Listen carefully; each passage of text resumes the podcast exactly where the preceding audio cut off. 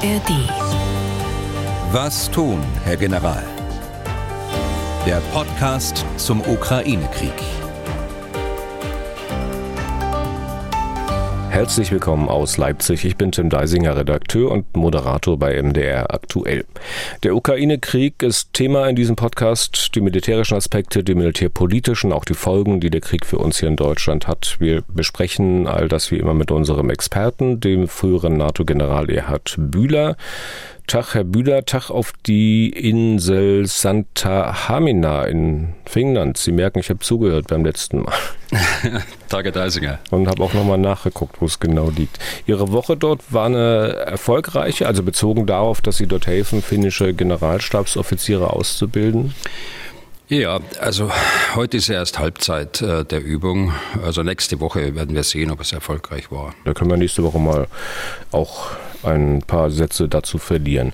Was wollen wir heute besprechen? Neben der aktuellen Lage, die wir, denke ich, relativ kurz halten können, äh, bei den aktuellen Meldungen spielt sicher auch die Abstimmung im Bundestag eine Rolle, die die Union, also Opposition im Bundestag initiiert hatte. Es ging darum, die Bundesregierung aufzufordern, den Taurus-Marschflugkörper in die Ukraine zu liefern. Der Antrag ist abgelehnt worden, auch von denen, die aus den Reihen der Koalition bisher zuweilen auch sehr energisch, genau diese Lieferung gefordert hatten. Abgelehnt aus Gründen der Koalitionsdisziplin. Und wir wollen auch noch mal ein bisschen näher auf Positionen eingehen, die durchaus sehr nüchtern und rational sagen, Russland wird diesen Krieg nicht verlieren. Ich kann gut nachvollziehen, dass es da einiges an Kopfkino gibt, weil man natürlich auch viele andere Meldungen dazu aufnimmt, äh, die für die Ukraine nicht gerade berauschende aktuelle militärische Lage, Nachrichten über sogenannte Worst-Case-Szenarien, die das Verteidigungsministerium möglicherweise erarbeiten lässt. Dann warnt in Schweden ein Minister davor, dass es Krieg geben könnte, fordert die Leute auf, freiwilligen Verteidigungsorganisationen beizutreten und der Chef des Militärs Militärausschusses der NATO sagt, die Allianz muss sich auf einen möglichen Krieg vorbereiten. Es kann alles passieren. Habe ich jetzt mal verkürzt wiedergegeben. Also, viel zu bereden. Wir zeichnen auf am Freitag, 19. Januar 2024. Es ist jetzt kurz nach 11 Uhr. Sie hören das Ganze wie gehabt in der App der ARD Audiothek auf mdr.de und überall da, wo es sonst noch Podcasts gibt. Schauen wir auf die aktuelle Lage, Herr Bühler. Hier vielleicht nur überblicksmäßig heute. Welche wesentlichen Entwicklungen gab es? Beginnen wir vielleicht auch wieder mal bei den Luftoperationen. Ja, und da schlage ich vor, dass wir erstmal über die russischen Luftangriffe reden. Äh, Montagnacht war es in dieser Woche ruhig. Äh, vielleicht war das eine Konsequenz des Abschusses der strategischen fliegenden äh, Aufklärungs- und Kommandozentrale am Sonntag äh, und die Beschädigung des Flugzeugs, des Flugzeugs, also der kleineren Kommandozentrale, das Flugzeug musste ja dann notlanden, wie wir wissen. Also es könnte durchaus eine Konsequenz sein, dass man dort äh, zunächst mal eine Pause eingelegt hat, um die Folgerungen daraus zu ziehen aus äh, der Bekämpfung dieser beiden Flugzeuge.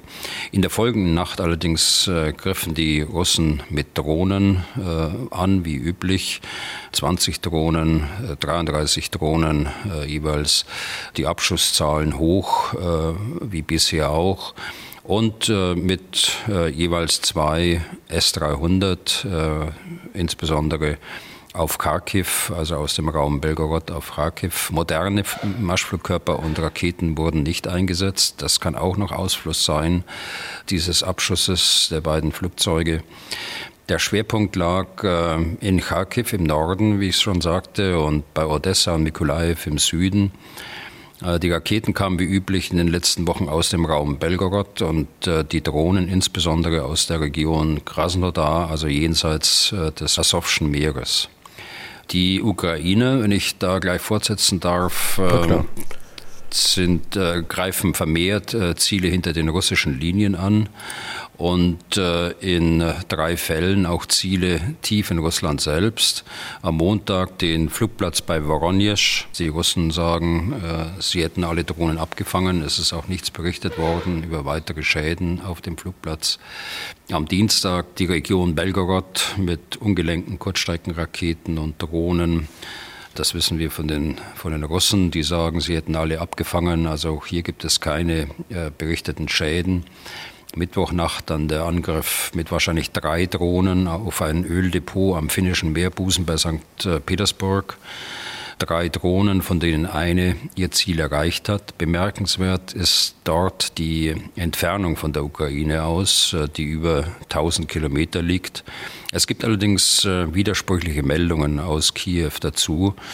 Der Industrieminister sagt, die Drohnen wären aus der Ukraine geflogen, also über die Distanz von 1000 äh, Kilometer. Der Sprecher des Geheimdienstes spricht von einer Spezialoperation und deutete in den ukrainischen Medien an, die Drohnen könnten auch aus Russland äh, gestartet worden sein. Also da wissen wir noch nichts äh, Genaues dazu. Wir wissen allerdings, dass es gebrannt hat dort in diesem Öldepot.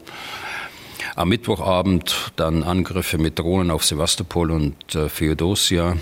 Der Angriff war aber offensichtlich nicht erfolgreich. In Sevastopol ist äh, Nebel geschossen worden, damit man äh, die äh, Ziele hinter dem Nebel äh, versteckt. Das ist der Hintergrund dessen. Flugabwehrfeuer war zu hören, ähnliches in Feodosia auf der anderen Seite der Krim, auf der Ostseite. Äh, die Krimbrücke wurde kurzzeitig äh, gesperrt, aber dann auch gleich wieder geöffnet. Dann heute Nacht ein Angriff mit Drohnen auf ein Treibstofflager bei Bryansk äh, auf halbem Weg zwischen Kiew und Moskau.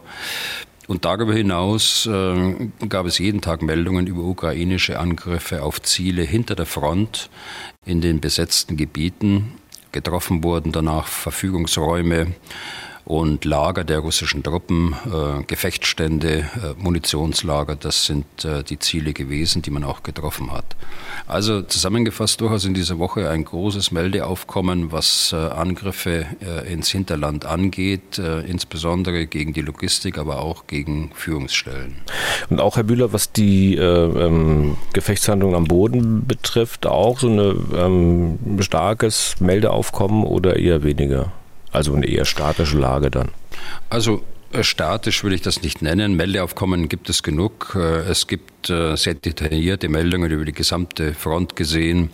Das können wir hier gar nicht alles erfassen, aber zusammengefasst, also es gibt pro Tag etwa 80 bis 100 Angriffe kleinerer russischer Truppenteile. Es gibt ukrainische Gegenangriffe auf beiden Seiten, aber kaum nachhaltigen Raumgewinn wenn überhaupt dann allenfalls äh, marginale Geländegewinne. Da hat sich also nichts verändert. Dazu kommt der Artilleriebeschuss, äh, der ständige Drohneneinsatz auch von beiden Seiten, wobei die, äh, die Russen eindeutigen Vorteil bei der Artillerie haben, weil offenbar die Artilleriemunitionsbestände bei den Ukrainen äh, rationiert werden müssen. Aus ähm, operativer Sicht, also aus mehr übergeordneter Sicht, äh, gibt es keine Durch- oder Einbrüche in der Front. Die Ukraine verteidigt sich äh, auch beweglich, weiterhin erfolgreich. Äh, die Russen haben, wenn man ukrainischen Berichten folgt, wieder hohe Verluste, die zeitweise etwas niedriger waren, aber wieder hohe Verluste zwischen 900 und 1000 Soldaten äh, pro Tag, verwundet oder tot. Und ähm, insgesamt, also der Draufblick sozusagen mal von ganz oben, der russische Präsident Putin, der meinte, die Initiative sei derzeit vollständig in den Händen der russischen Streitkräfte. Und diese Aussage wird ja gewissermaßen auch vom ukrainischen Präsidenten sogar gestützt, der sein Land aufgefordert hat, die Initiative zu ergreifen, damit, wie er sagt, das Ende des Krieges von ukrainischen Aktionen abhängt. Also wenn man erst was, etwas ergreifen muss, dann hat man es offenbar nicht. Naja, also Stichwort Initiative, ganz so ist es nicht, wie Putin das sagt. Die Russen haben hier und dort örtlich und zeitlich begrenzt Initiative am Boden, das ist gar keine Frage. Die Russen können sich äh, deshalb aussuchen, wann und wo sie welche dieser kleineren Angriffe starten. Äh, das ist aber nicht die Art von Initiative, die Putin gerne hätte.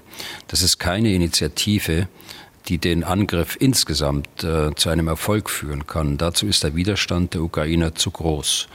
Die Russen haben die Initiative, wenn man auf die ukraineweiten Luftangriffe schaut. Äh, hier kann die Ukraine aber den Schaden durch die eigene Luftverteidigung begrenzt halten. Und äh, durch die jüngsten Erfolgsmeldungen der Abschüsse der fliegenden Kommandozentralen dort äh, verhindern, dass die Russen ihre Initiative ausdehnen bzw. risikolos operieren können. Äh, die Ukraine wiederum auf der anderen Seite haben die Initiative im nordwestlichen Teil des Schwarzen Meeres und über dem Schwarzen Meer und teilweise auch auf der Krim. Wenn man über Initiative spricht, dann muss man also sehr differenziert schauen, über welche Operationen spricht man, über welche Räume spricht man. Sie hatten von möglicher Rationierung von Artilleriemunition gesprochen auf ukrainischer Seite. Äh, das will ich mal thematisch aufgreifen. Also die Möglichkeiten der Ukraine, militärisch Initiative zu haben, die hängen ja sehr stark von der Unterstützung des Westens ab. Sehen Sie denn da irgendwelche Hoffnungsschimmer? Also wir wissen um die Munitionsknappheit, von der Sie gesprochen haben.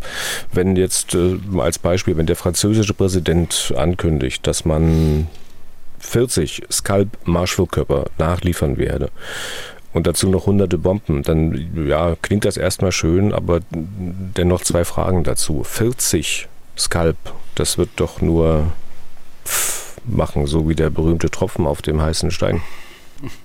Also es hat in den letzten Tagen zum Teil erhebliche Zusagen äh, gegeben von Nationen, zum Beispiel von Dänemark, von Norwegen, Schweden, äh, Lettland, äh, Großbritannien. Deutschland hat jetzt gerade in diesen Tagen, nachdem jetzt der Haushalt 2024 äh, endlich so weit vorbereitet ist, dass er verabschiedet werden kann, für dieses Jahr Waffenlieferungen im Wert von sieben Milliarden zugesagt. Munition, Schützenpanzer, aber auch andere gepanzerte Fahrzeuge, Aufklärungsdrohnen, das sind die Schwerpunkte, die genannt worden sind. In Frankreich äh, ist die sogenannte Artilleriekoalition gegründet worden in dieser Woche. Eine Koalition, die sich um den kontinuierlichen Artillerieaufbau und äh, um den kontinuierlichen Nachschub von Munition kümmern will. Rund 20 Staaten gehören ihr an, darunter auch die USA und auch Deutschland. Die Franzosen haben äh, bisher 49 Artilleriegeschütze vom Typ Caesar geliefert. Das ist eine Artilleriegeschütz auf einem Radfahrzeug, auf einem LKW. 78 sollen innerhalb dieses Jahres noch folgen, wobei Frankreich für 60 davon noch Finanziers sucht. Könnten sie eigentlich alleine machen, wenn man sich ansieht, dass sie in der finanziellen Bilanz deutlich hinter Deutschland liegen. Aber immerhin, sie werden auch, wie Sie sagten, 40 äh, Skalp äh, Marschflugkörper. Das sind Marschflugkörper wie ähnlich wie der Storm Shadow von den Briten äh, oder ähnlich auch wie der Taurus. Allerdings hat der Taurus mehr Fähigkeiten, größere Fähigkeiten. Ja, und äh, hunderte von Bomben. Aber können Sie die Größenordnung mal einordnen? 40 Skalp? Ähm, ist das berechtigt, wenn ich pf mache? Also es ist nicht davon auszugehen, dass sie wesentlich mehr bekommen haben in der ersten Tranche. Die äh, Briten dürften etwas mehr geliefert haben. Deshalb äh, gehen die Ukrainer ja sehr vorsichtig auch mit dieser äh, sehr präzisen Munition um und setzen sie tatsächlich nur für ganz ausgewählte Hochwertziele ein. Dann die zweite Frage, die ich angekündigt hatte zu den Bomben. Da kann man sich ja durchaus fragen, was will denn die Ukraine damit? Also sehen Sie die Luftwaffe der Ukraine tatsächlich in der Lage, Bomben einzusetzen. Das würde ja bedeuten, ziemlich nah an die Frontlinie heranfliegen zu müssen, wenn nicht gar über diese Linie, ist die Gefahr dann weitere Flugzeuge zu verlieren durch die russische Flugabwehr nicht viel zu groß? Bei diesen französischen Bomben handelt es sich um sehr präzise Gleitbomben, die nach dem Abwurf noch etwa 60 Kilometer alleine fliegen können. Äh, so müssen also die Flugzeuge nicht über die Front fliegen, können also weit vor der Front äh, ihre Bomben ausklinken. Aber die Bedrohung durch weitreichende russische Flugabwehrraketen bleibt natürlich trotzdem erhalten, äh, wenn auch vermindert. So kommt es eben darauf an, dass man so eine Operation nicht durchführt mit einem Flugzeug allein, sondern dass man vorher schaut, wo sind die Schwerpunkte der russischen Flugabwehr, um dort nicht in eine Falle zu laufen.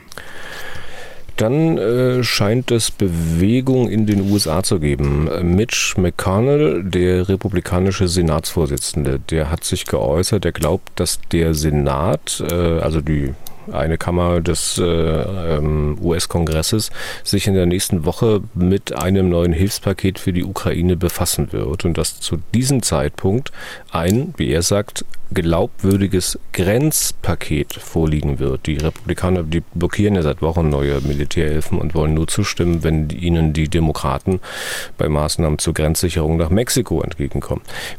Herr Bühler, wie lesen Sie denn die Äußerungen von McConnell?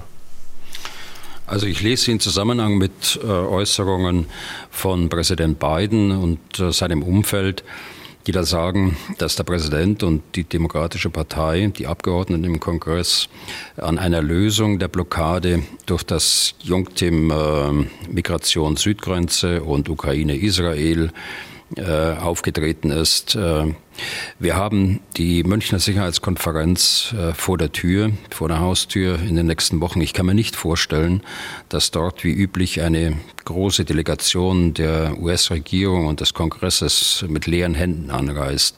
Aber wir werden sehen. Äh, jetzt haben Sie erstmal Ihr ganz aktuelles Problem des äh, drohenden Shutdowns für den Haushalt insoweit gelöst, dass Sie eine weitere Übergangsfrist bis zum 1. März nun vereinbart haben in dem ein Übergangshaushalt Gültigkeit hat. Aber ich glaube allerdings, äh, dass man dieses Ukraine-Israel-Thema lösen wird äh, in den nächsten Wochen bis zur Münchner Sicherheitskonferenz. Bewegung gab es gestern auch in Deutschland, äh, kurzzeitig zumindest im Deutschen Bundestag. Und zwar bei der Debatte, ob Deutschland der Ukraine nun Taurus Marschflugkörper liefern sollte oder nicht. Die Union hatte einen Entschließungsantrag eingebracht, mit dem die Bundesregierung aufgefordert werden sollte, ich zitiere mal, endlich und unverzüglich der Ukraine einsatzbereite Taurus Marschflugkörper der Bundeswehr in größtmöglichem Umfang bereitzustellen und unmittelbar nachzubeschaffen. Zitat Ende. Dieser Antrag ist abgelehnt worden, mit durchaus großer Mehrheit. Äh, dann könnte man meinen, das zeigt, dass das Parlament dagegen ist, solche Marschflugkörper zu liefern, beziehungsweise dass die Abstimmung zumindest zeigt, wie die Meinungen unter den Abgeordneten dazu verteilt sind. Aber das ist ja nicht wirklich der Fall. Man weiß es am Ende eben doch nicht, weil quasi alle diejenigen aus dem Regierungslager, die eigentlich gerne liefern würden, sagen sie zumindest, dagegen gestimmt haben, also gegen die eigene Überzeugung. Die Namen, Herr Bühler, die liegen ja auf der Hand, ne? Naja, also auf der Hand habe ich jetzt nicht, nicht alle, äh, aber da es eine äh, namentliche Abstimmung war, kann man im Internet unter bundestag.de nachlesen, wer wie im Einzelnen abgestimmt hat. Durch die Medien gingen aber, und deshalb ähm, sagen Sie, liegen auf der Hand, gingen aber insbesondere Frau Abgeordnete Marie-Agnes Stark-Zimmermann und der Abgeordnete Anton Hofreiter von den Grünen. Äh, ich habe äh, bei Twitter im Zusammenhang mit dem Ukraine-Krieg noch nie so eine heftige, kritische, aber auch durchaus äh, meist sachliche Reaktion auf das Abstimmverhalten gesehen von Hofreiter und Strack-Zimmermann, nehme ich an. Und es ist ja nicht das erste Mal, aber in der parlamentarischen Geschichte, dass sowas passiert. Und man könnte ja durchaus sagen, na, es ist verständlich, dass Hofreiter und Strack-Zimmermann dagegen gestimmt haben, weil die sagen, die Opposition, sprich die Union, will uns hier vorführen. Das lassen wir ähm, mit uns nicht machen. Also da habe ich eine andere persönliche Meinung dazu, äh, muss ich Ihnen sagen. Eine Opposition kann ja manchmal schwierig sein und das haben wir ja auch in der vergangenen Legislaturperiode gesehen, als die Rollenverteilung noch anders war. Aber dafür haben wir in der Demokratie eine Opposition. Und wenn man das Vorführen nennt, äh, naja, das ist äh, also nicht der Politikstil, wie ich mir den vorstelle. Hätten äh, all die Befürworter aus den Reihen der Koalition dafür gestimmt? Also ich weiß nicht, wie das Ergebnis dann ausgesehen hätte, aber mal angenommen, es wäre pro Taurus ausgegangen. Ähm, das wäre doch dann aber, Herr Bühler, ein weiterer Anfang für eigentlich das Ende dieser Koalition gewesen. Man mag sich gar nicht äh, ausmalen, was es dann für Diskussionen gegeben hätte. Also dann käme ja zu den Vorwürfen, dass man den Konflikt eskalieren wolle in der Ukraine, auch welche, die unterstellen, man wolle auf diesem Wege die Koalition beenden in Berlin. Ich meine, es gibt sicher viele im Lande, die das begrüßen würden, aber aus Sicht der Koalition konnte man doch gar nicht anders handeln. Also der Antrag der Bundestag möge beschließen, dass die Regierung den Taurus Marschflugkörper liefern soll, liegt ja seit November letzten Jahres im Bundestag. Er wurde mit Stimmen der Regierungskoalition in die Ausschüsse verwiesen und ist äh, seither nicht wieder im Plenum aufgetaucht. Und deshalb kam es ja jetzt äh, zwei Monate später zu diesem Entschließungsantrag. Damit ich nicht äh, falsch verstanden werde, es geht mir nicht darum, wie das Gesamtergebnis äh, der Abstimmung aussieht. Jeder soll so abstimmen, wie es das Grundgesetz vorsieht, aus freiem Gewissen, so oder so.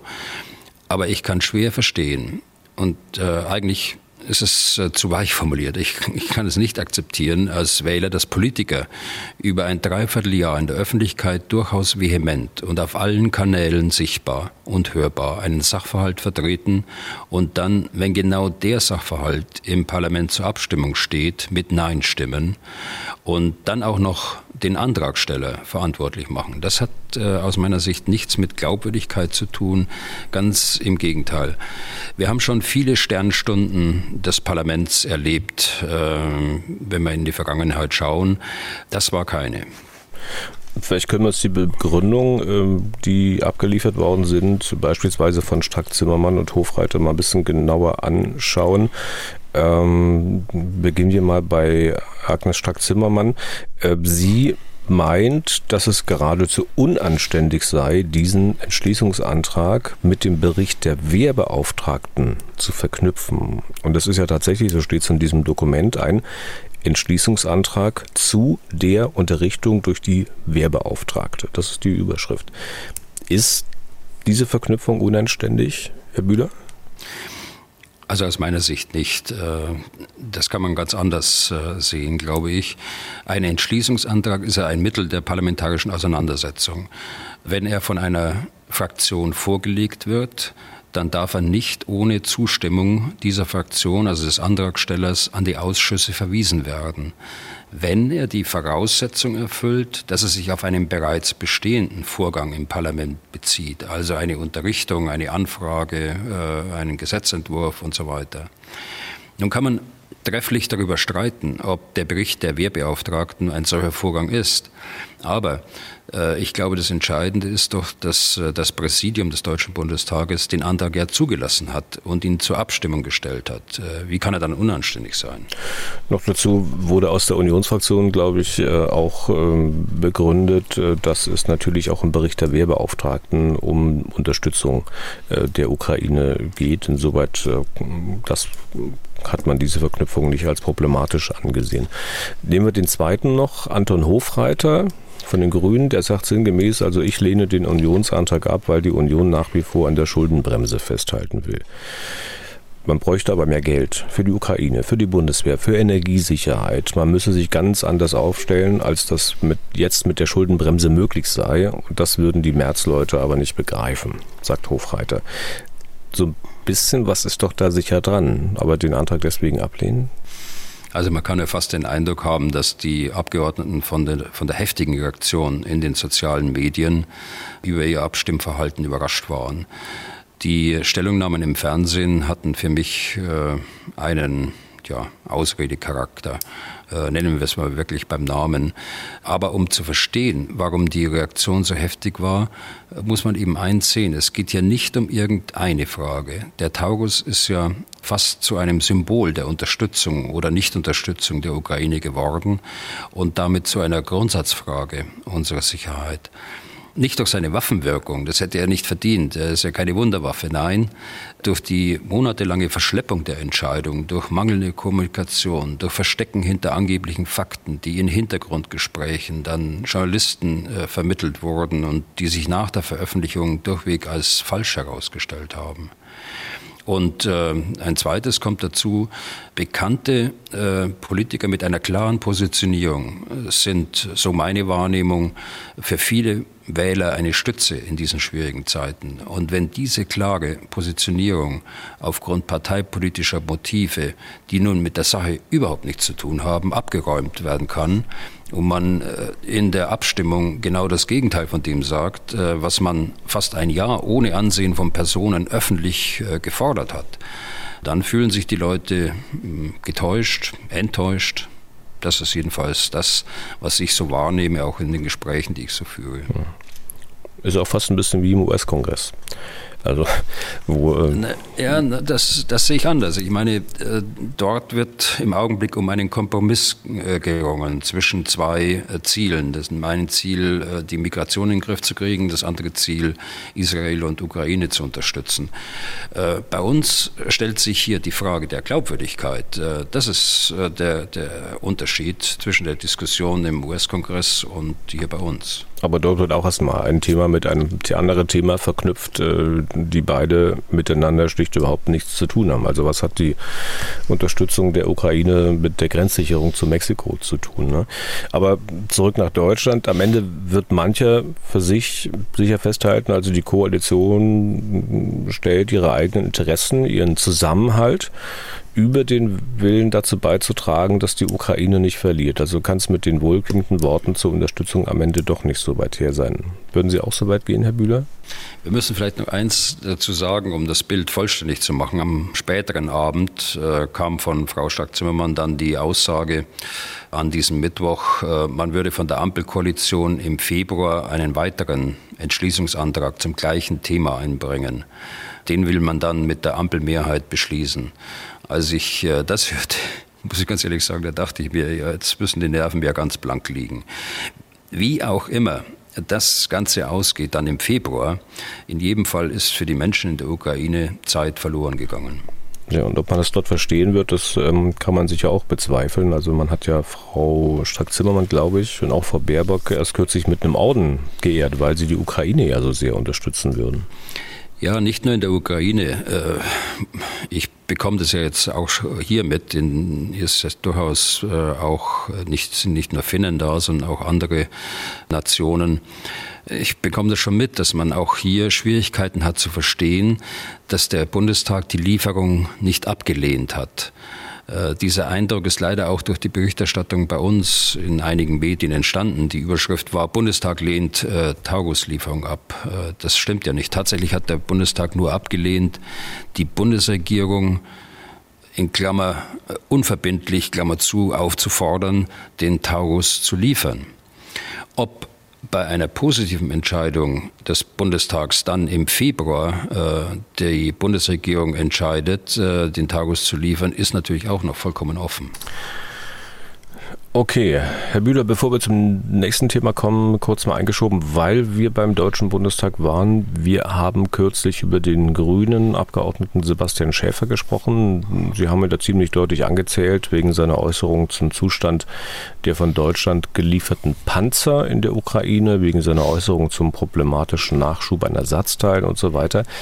Äh, Herr Schäfer hatte sich dann bei uns gemeldet und um ein Gespräch mit Ihnen gebeten. Das haben Sie wohl mittlerweile auch geführt, äh, unter vier Augen und vier Ohren. Äh, sind Sie denn irgendwie inhaltlich zusammengekommen?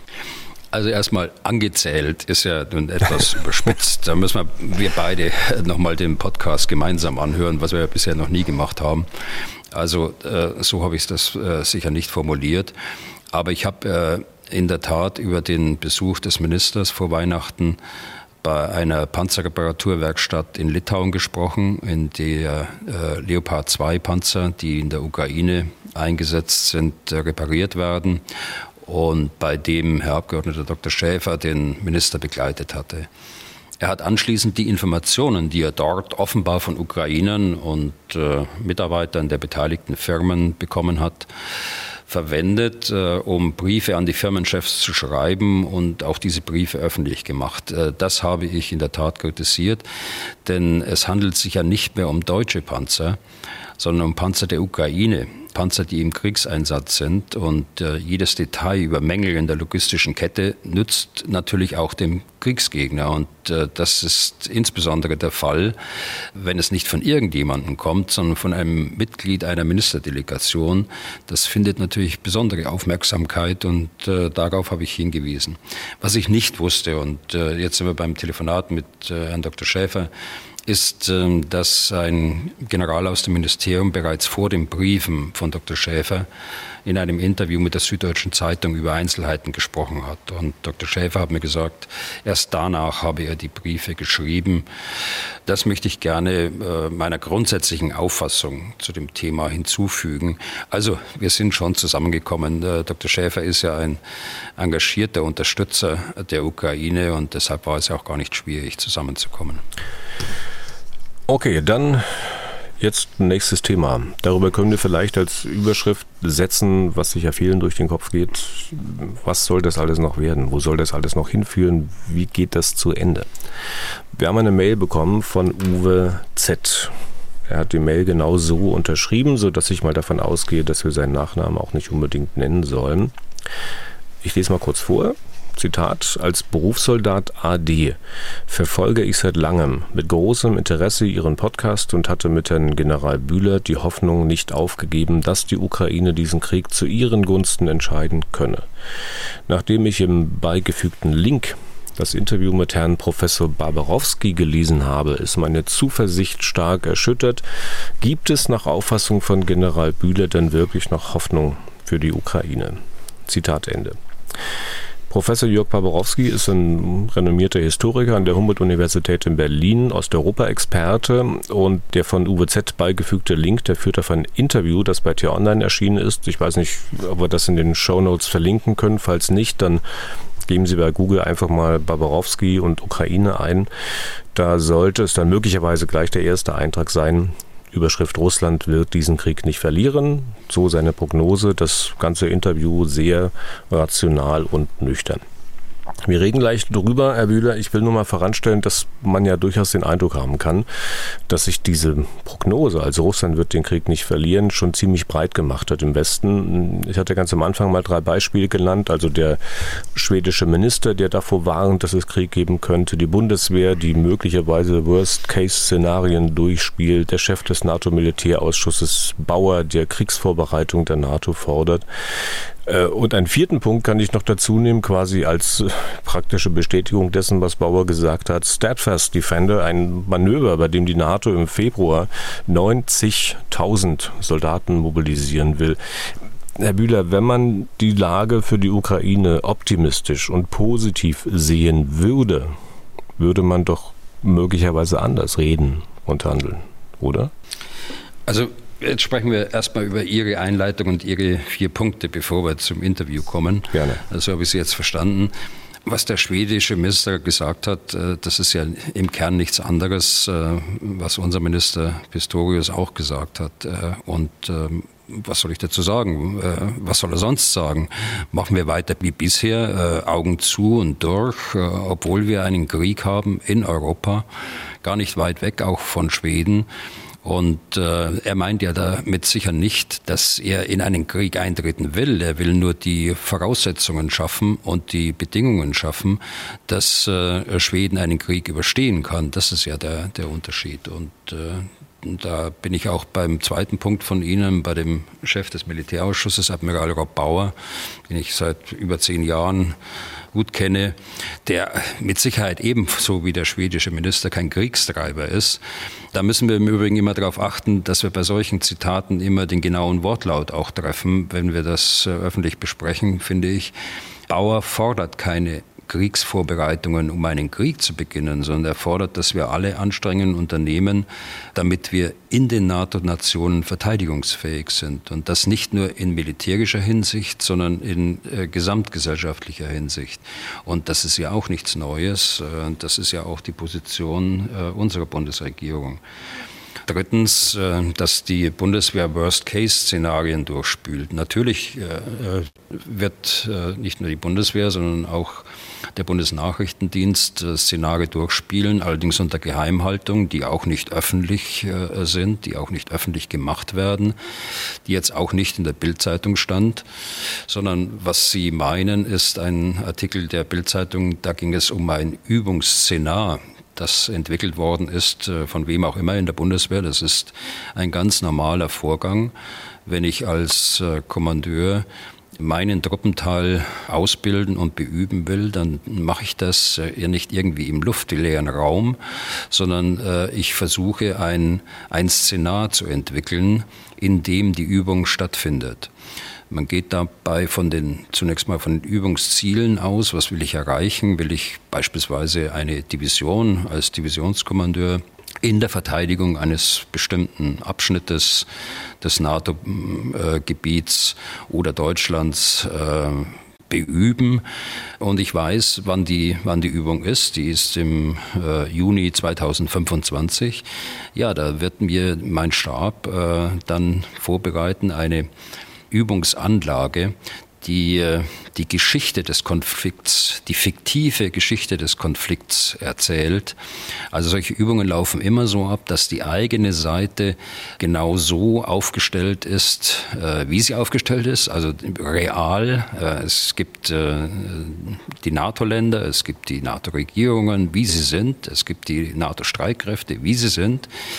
Aber das Gegenüber bei einer solchen Übung, das ist immer fiktiv. Und äh, das hat nichts mit einem Worst-Case-Szenario oder einer Szenaruntersuchung eines Worst-Case zu tun, sondern soll zu Übungsbeginn eine Situation darstellen, die es ermöglicht, äh, dann diese Division ihren Auftrag erfüllen zu lassen und vor allen Dingen das Führungspersonal in die Lage zu versetzen, sich in die Situation hineinzudenken äh, bei Übungsbeginn und nicht irgendwo im luftleeren Raum zu üben. Also das ist äh, ein altbekanntes äh, Verfahren, das hat überhaupt nichts zu tun mit Kriegstreiberei und schon gar nicht äh, mit Worst-Case-Szenarien, die hier irgendwie durchgespielt werden müssen. Und vierter Punkt, Steadfast Defender, das ist eine Übung, die seit langem angelegt ist. Das ist eine Übungsserie. Wir erinnern uns an Air Defender im letzten Jahr. Jetzt äh, kommt äh, Steadfast Defender äh, 2024 unter NATO-Führung. Das ist eine Verlegeübung. Da wird die Verlegung von, von großen Truppenteilen äh, durch Europa, von USA nach Europa äh, geübt, damit äh, die Verteidigungsbereitschaft der NATO auch sichergestellt ist in einem Verteidigungsfall und es wird natürlich auch zur Abschreckung äh, verwendet.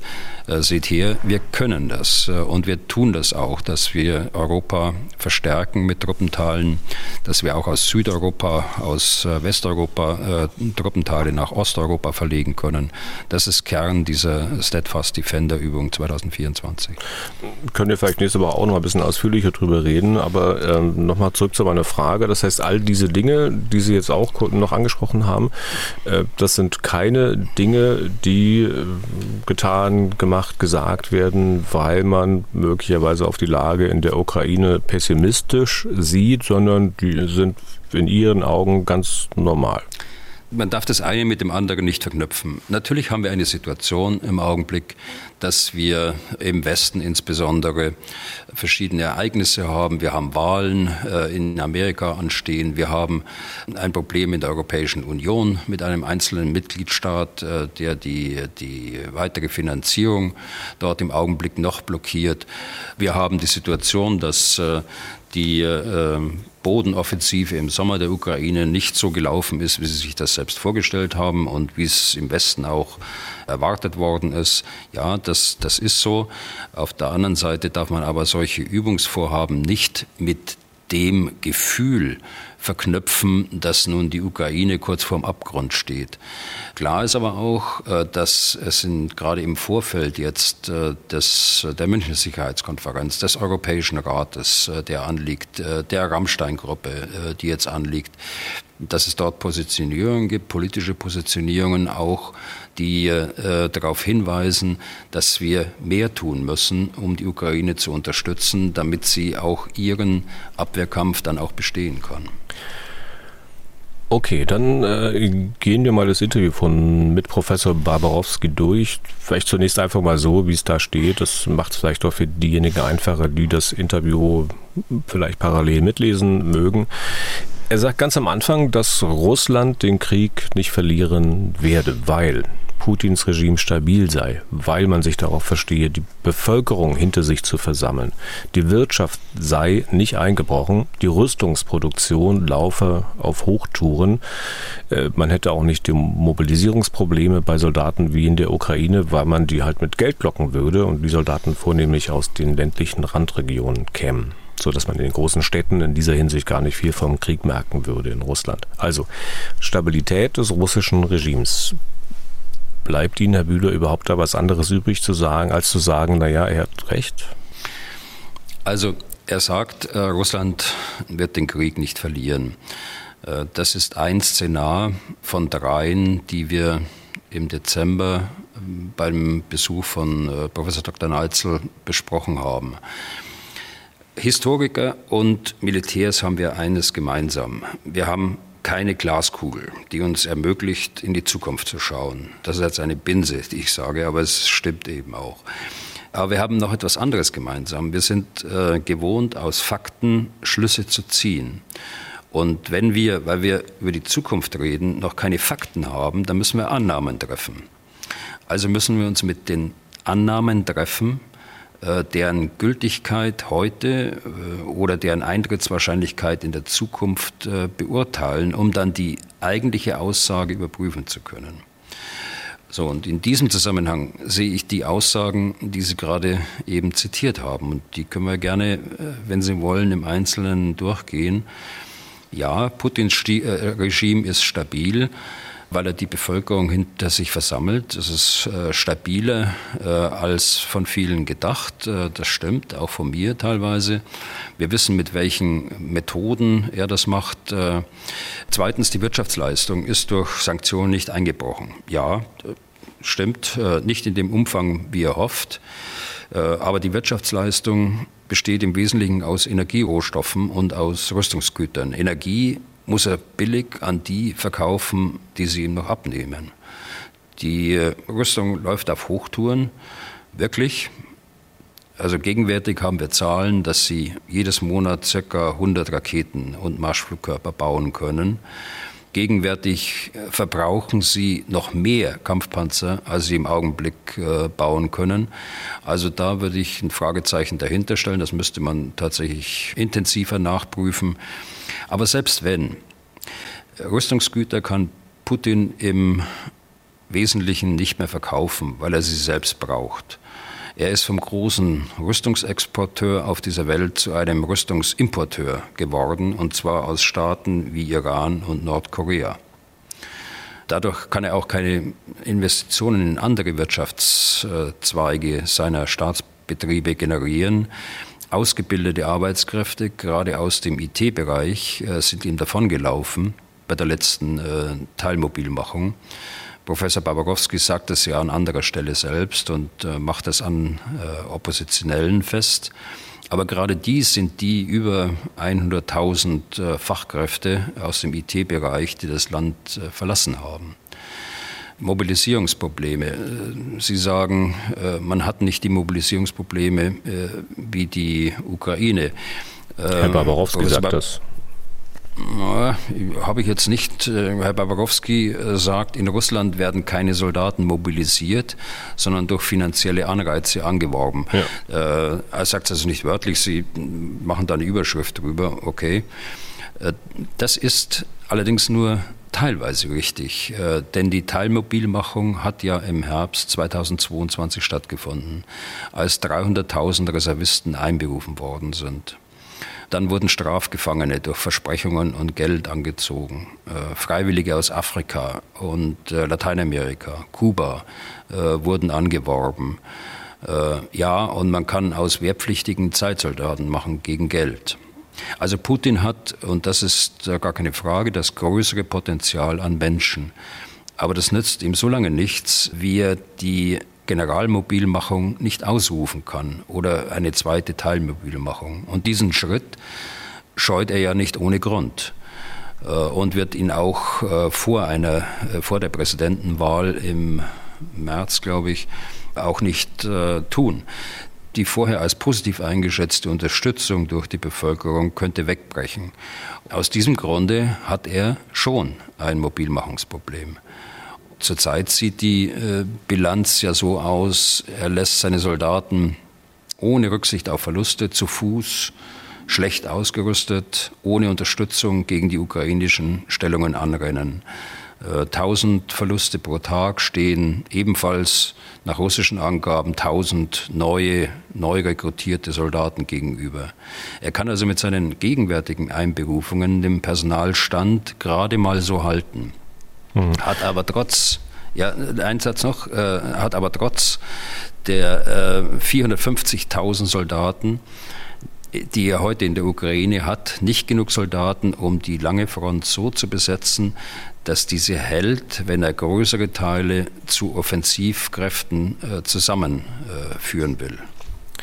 Und in Bezug auf die Qualifizierung der Soldaten der jeweiligen Seite meint äh, Professor Barbarowski, weil ihm vorgehalten wird, dass die russischen Soldaten oft nicht kriegserprobt seien, äh, dass es die ukrainischen genauso wenig sind, sagt er.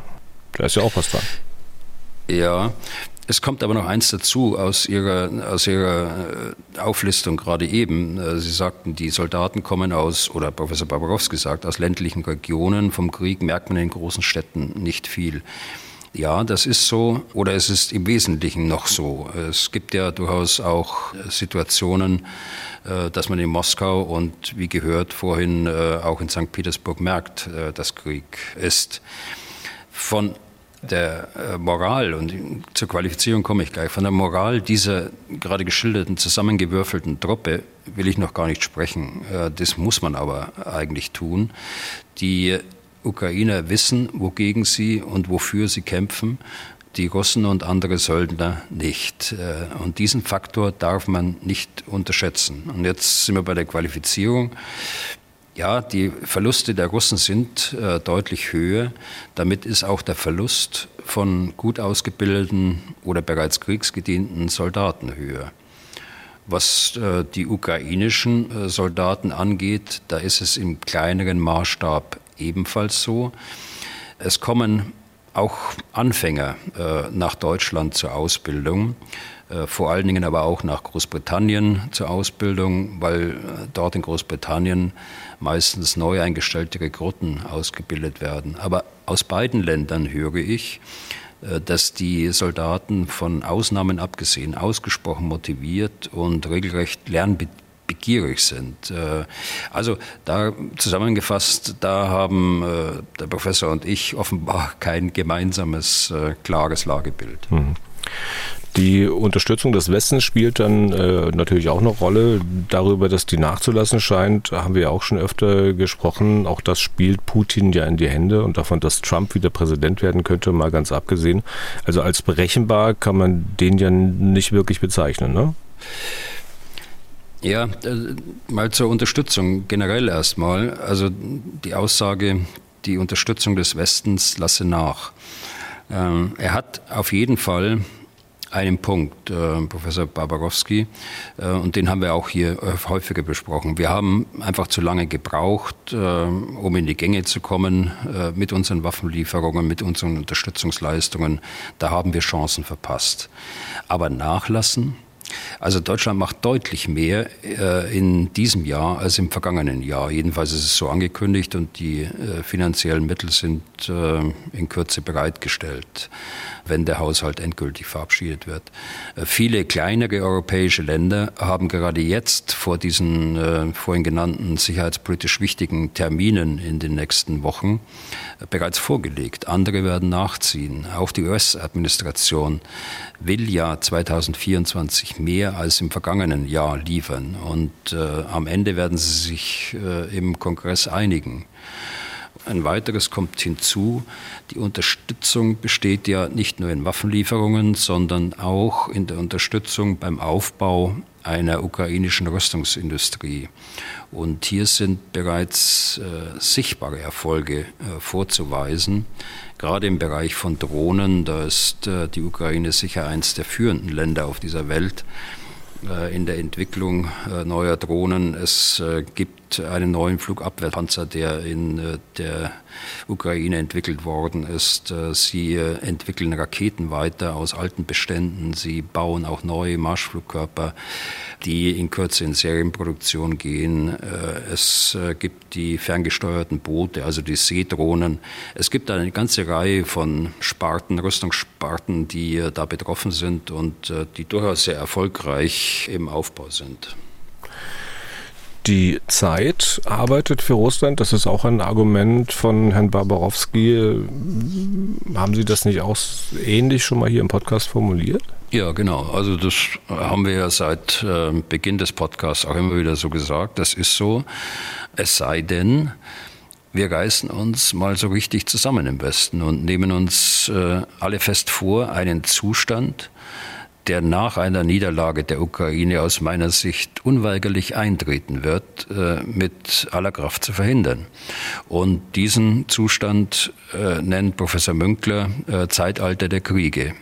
In diesen Zustand werden wir kommen, wenn wir zulassen, dass dieser Aggressor sich ungestraft ein Nachbarland einverleiben kann. Und das will er ja. Und mit dem Zeitalter der Kriege wird eine Aufrüstung in weiten Teilen der Welt einhergehen, wie sie die Welt bisher noch nicht gesehen hat. Und äh, das betrifft auch den nuklearen Bereich. Und deshalb äh, haben wir jetzt noch die Chance, äh, dass wir dort dagegen steuern. Aber die Analyse, dass äh, die Zeit für Russland arbeitet, äh, stimmt.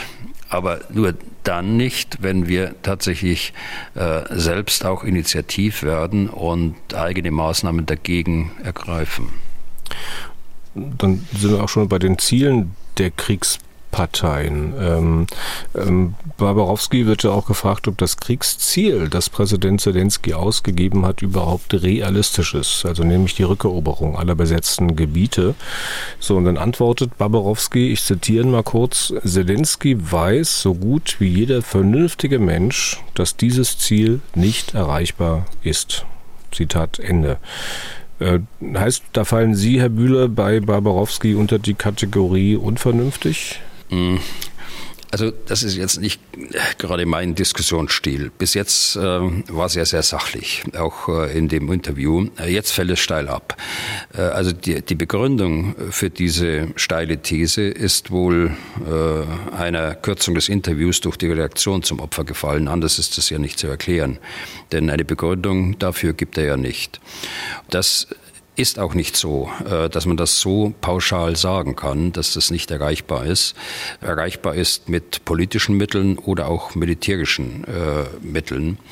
Äh, nun ist er gefragt worden nach der Rückeroberung der besetzten Gebiete. Das stimmt, also Konzentration auf militärische Mittel.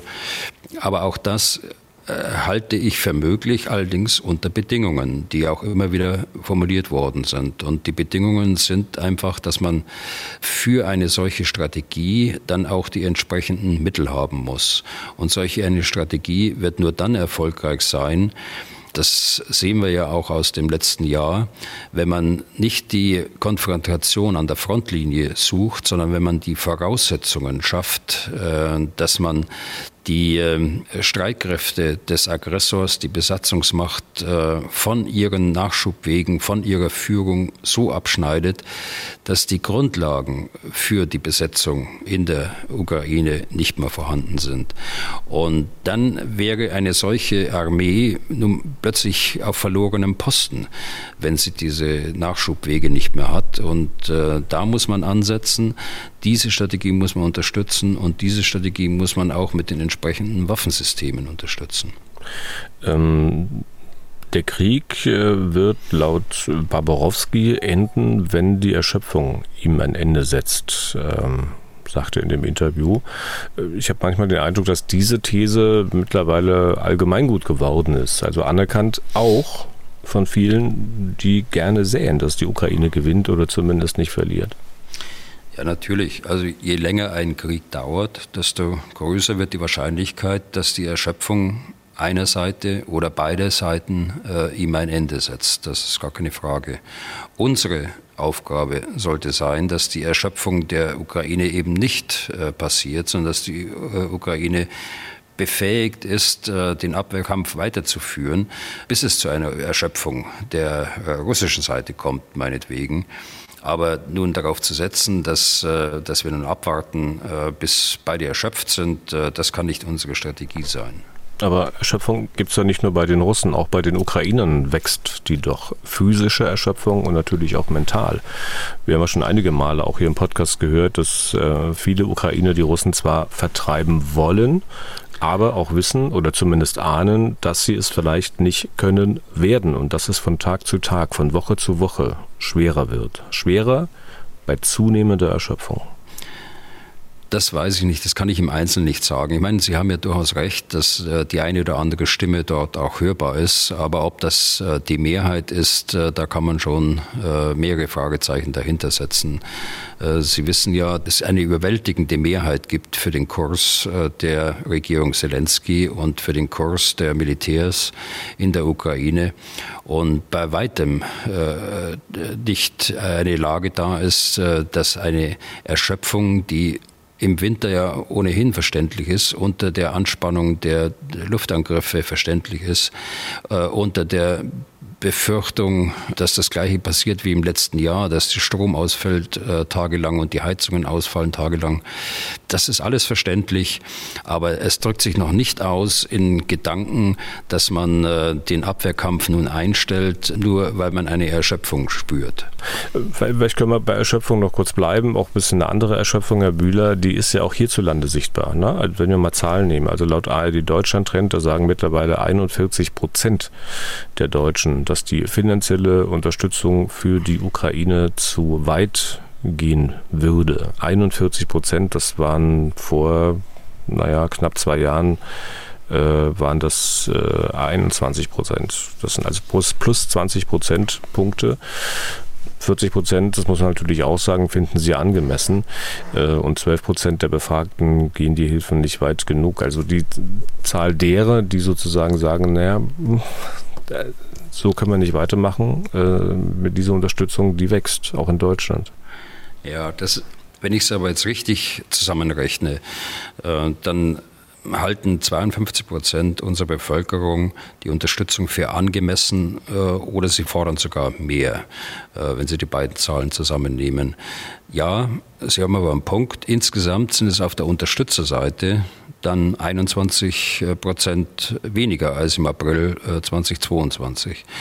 Aber man muss auch berücksichtigen, dass dieser neue Deutschland-Trend äh, in einer Zeit erheblicher Verunsicherung der Bevölkerung durch die Probleme bei der Haushaltsaufstellung nach der, dem Urteil des Bundesverfassungsgerichtes und all den Diskussionen darum gefallen ist. Das sind also nicht nur die Ereignisse in der Ukraine, die eine Rolle spielen, äh, die zu diesen Zahlen kommen, sondern es sind eben auch äh, die Probleme, die wir im eigenen Haus haben. Also insofern muss man das ein Stück weit einordnen, diese Zahlen. Aber trotzdem, äh, Sie haben recht, auf lange Sicht äh, gewöhnt man sich leider an diese Situation.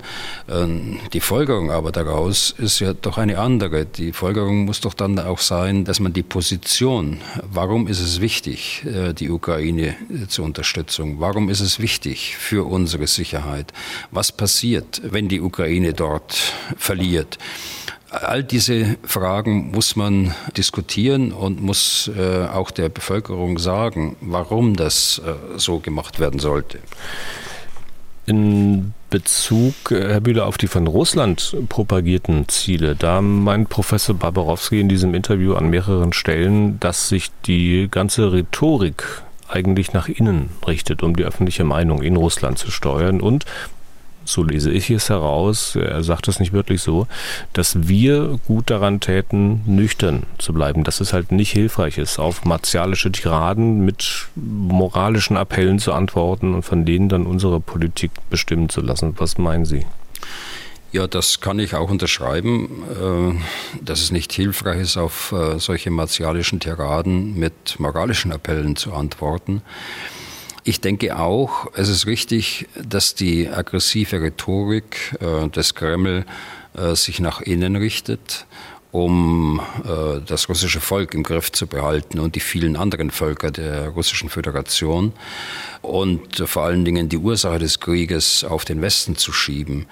Er sagt es an anderer Stelle äh, ja mit den Worten, Putin hat dem Westen Feindschaft geschworen, aber dieser Schwur, der richtet sich nach innen. Aber das ist äh, auch nur eine halbe Wahrheit, muss ich sagen all die Drohungen an die baltischen Staaten, an Finnland, äh, an Deutschland, auch den Rest äh, Europas, das sind äh, Drohungen, äh, die auch das Verhalten des Westens und der Bevölkerung beeinflussen sollen.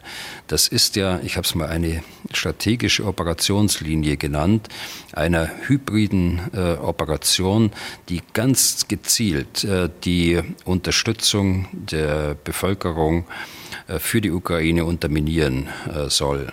Das ist ein Teil des Informationskrieges, äh, der geführt wird gegen Europa und den Westen.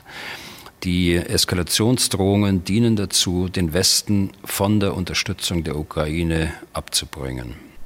Aber und das darf, und das darf man nicht äh, vernachlässigen. Das eine ist richtig, aber das andere ist eben auch richtig. Ja, aber dennoch halt äh, nüchtern und realistisch bleiben. Ähm, für Barborowski ist ja Putin ein Mensch, der keineswegs verrückt ist, sondern der mit kühlem Kopf berechnet, der zum Beispiel auch weiß, dass er einen Krieg mit der NATO nicht gewinnen könne. Ähm, ich habe, glaube ich, auch von Ihnen, Herr Bühler, schon gehört, dass Putin halt die NATO nicht angreifen wird, dass er keine Atomwaffen einsetzen wird, ganz entgegen beispielsweise den wiederholten Ausfällen von Herrn Medvedev. Wenn das aber so ist, wenn Putin die NATO nicht angreifen wird, äh, warum hören wir dann immer wieder im Westen, wenn wir Putin nicht stoppen, dann wird er weitermachen, dann wird er auch versuchen, sich das Baltikum erneut zu holen. Das widerspricht doch der rationalen Einschätzung, dass der die NATO nicht angreifen wird. Nicht unbedingt. Also äh, das eine betrifft ja den Zustand der russischen Armee jetzt die russische Armee jetzt ist in einem Zustand, da wird er die NATO und andere Staaten sicher nicht herausfordern können, also nicht äh, angreifen können. Ähm, wir müssen über einen zweiten äh, Zeitpunkt sprechen, wenn er in der Ukraine erfolgreich ist und wenn er die Chance hat, seine Kräfte, seine Streitkräfte wieder so aufzubauen, äh, dass sie auch wieder ein Mittel der Politik für ihn sein können, dann wird er weitermachen. Und da äh, wird äh, das Richtung Georgien, da wird es Richtung Moldawien gehen, da wird es äh, Richtung Baltikum gehen.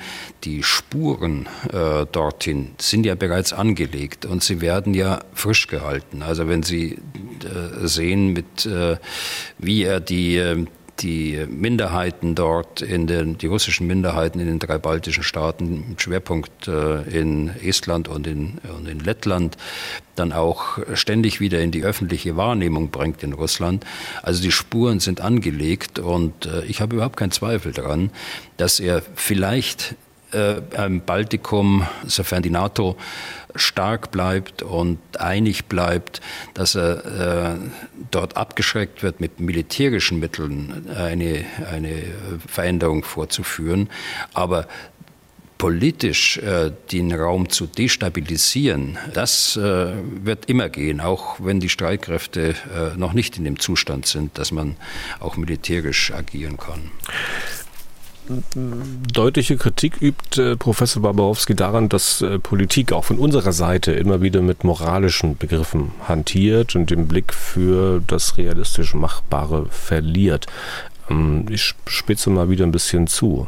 Was nützt es mir als Ukrainer, immer wieder zu betonen, im Recht zu sein, wenn ich am Ende aber vielleicht tot bin? Naja gut, also da holen Sie ja jetzt selber die moralische Keule raus. Äh, da würde ich lieber bei dem Zitat von, von Professor Barbarowski bleiben, wenn Sie erlauben. Und das sehe ich schon auch äh, genauso wie er. Also wir, wir dürfen nicht nur mit moralischen Begriffen hantieren.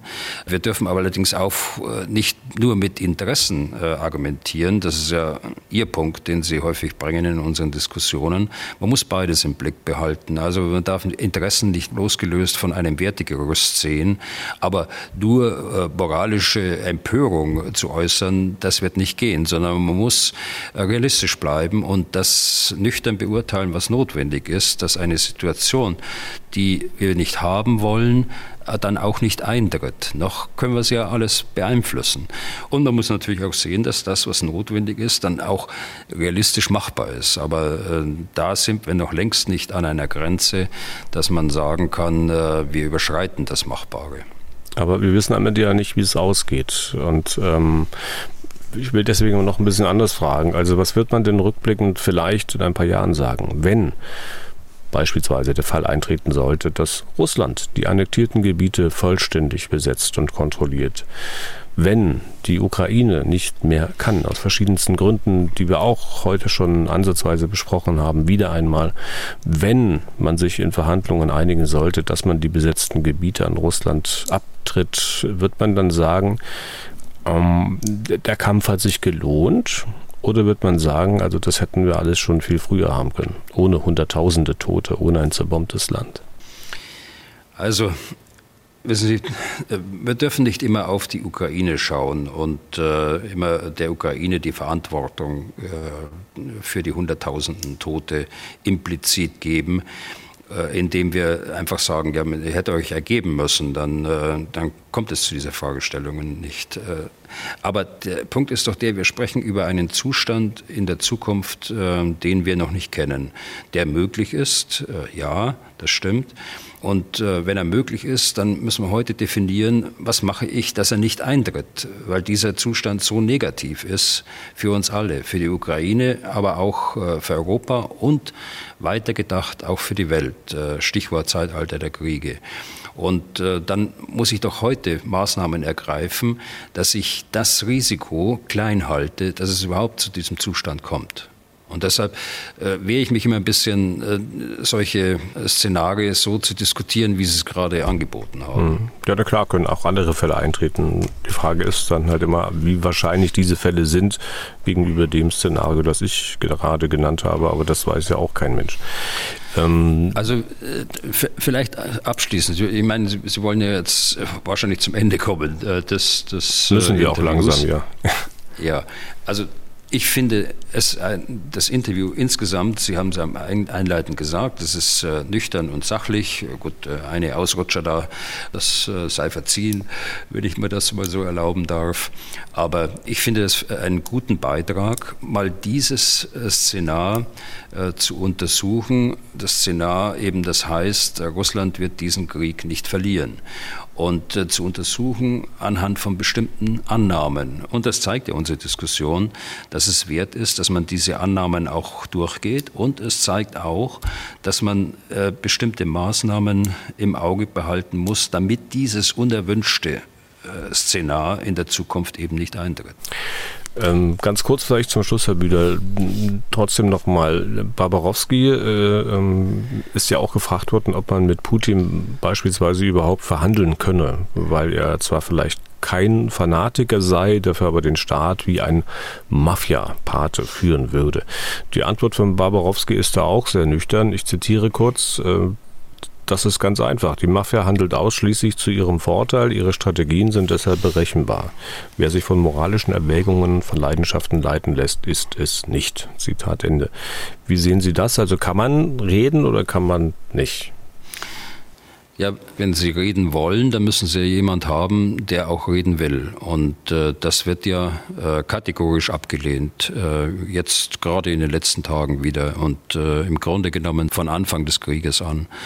Und nun bin ich weit davon entfernt, dass ich da ein, ein äh, Putin-Kenner bin in seinem unmittelbaren Umfeld. Aber so wie ich die, die Lage einschätze, ist es tatsächlich so, dass wir eine Schwäche zeigen würden, wenn wir offensiver noch auf ihn zugehen würden und äh, sagen würden, so lass uns jetzt endlich zusammensitzen und lass uns einen Kompromiss äh, erzielen. Das wird nicht stattfinden. In dem Augenblick, äh, und das ist ja mehrfach gesagt worden, in dem Augenblick, wo wir im Westen äh, die Ukraine im Stich lassen und äh, die Ukraine im Grunde genommen diesen Schritt der Kapitulation gehen müsste, dann äh, nimmt er nicht nur den kleinen Finger oder zwei Finger, sondern dann nimmt er die ganze Hand und äh, wird sich die gesamte Ukraine einverleiben und das war's dann mit einer souveränen äh, Ukraine und das war's dann mit einer regelbasierten ähm, Weltordnung. Äh, dann sind wir da an dem Punkt, äh, an dem wir nicht hinwollen, dass sich ein Land, äh, ein Nachbarland einfach einverleibt. Ich will jetzt wirklich langsam beenden, Herr Bühler, und vielleicht mal den Kreis zur eigentlichen Frage unseres Hörers Uwe Z. Äh, schließen. Aufgrund seiner Mail diskutieren wir überhaupt über dieses Interview mit Herrn äh, Barbarowski. Und die Frage von Uwe Z. war ja am Ende, gibt es nach Auffassung von General Bühler wirklich noch Hoffnung für die Ukraine? Ähm, ich ahne, was Sie sagen werden, aber natürlich sollen Sie selber formulieren. Was, was sage ich denn? Natürlich gibt es noch Hoffnung. Also wir sprechen jetzt über das zweite Szenar. Die äh, Ukraine kann diesen Krieg gewinnen und äh, kann ihre territoriale Integrität äh, mit welchen Mitteln auch immer wiederherstellen. Das ist ja das Szenar, das jetzt da im Hintergrund schwebt. Das kann sie alleine nicht erreichen. Da habe ich auch gar keine Hoffnung, dass sie das alleine erreichen kann. Das würde ohne Unterstützung zwar zu einem langen, langen Krieg äh, führen, zu langen, langen politischen Auseinandersetzungen, auch zwischen der Ukraine und Russland. Das wäre so eine Situation, äh, ein eingefrorener äh, Konflikt. Die äh, Ukraine kann diesen Konflikt in dem Sinn gewinnen, wie ich es gerade gesagt habe, wenn äh, die Unterstützung weiterläuft und wenn die Unterstützung nicht nur in einzelnen Jahresscheiben weiterläuft, sondern über einen langen Zeitraum. Und das ist ja auch in der Unterstützung durch andere Staaten bereits so angelegt. Äh, der erste Staat, der jetzt diese Unterstützungsleistungen auch äh, schriftlich mit der Ukraine verhandelt hat, ist Großbritannien. Frankreich wird folgen. Die G7-Staaten hatten das ja beschlossen, äh, dass sie das machen wollen, mit einigen anderen Staaten zusammen auch. Also eine langfristige, über viele Jahre angelegte Unterstützung äh, wird es benötigen, dass die Ukraine als souveräner Staat weiter bestehen kann. Und kurzfristig äh, wird es äh, notwendig sein, dass sie die Waffen äh, bekommt, äh, die sie braucht, entsprechend ihrer Strategie, um sich äh, verteidigen zu können. Äh, wenn diese beiden Voraussetzungen erfüllt sind, dann sehe ich äh, durchaus Hoffnung, dass dieses Szenar dann auch so äh, eintritt, wie wir es gerade definiert haben, dass die Ukraine das gewinnen kann. Vor allen Dingen, wenn man auch die Wirtschaftskraft, äh, die die westlichen Staaten äh, insgesamt haben, wenn man die vergleicht mit dem, was äh, auf russischer Seite vorhanden ist und den bisherigen Unterstützungsstaaten Nordkorea und Iran.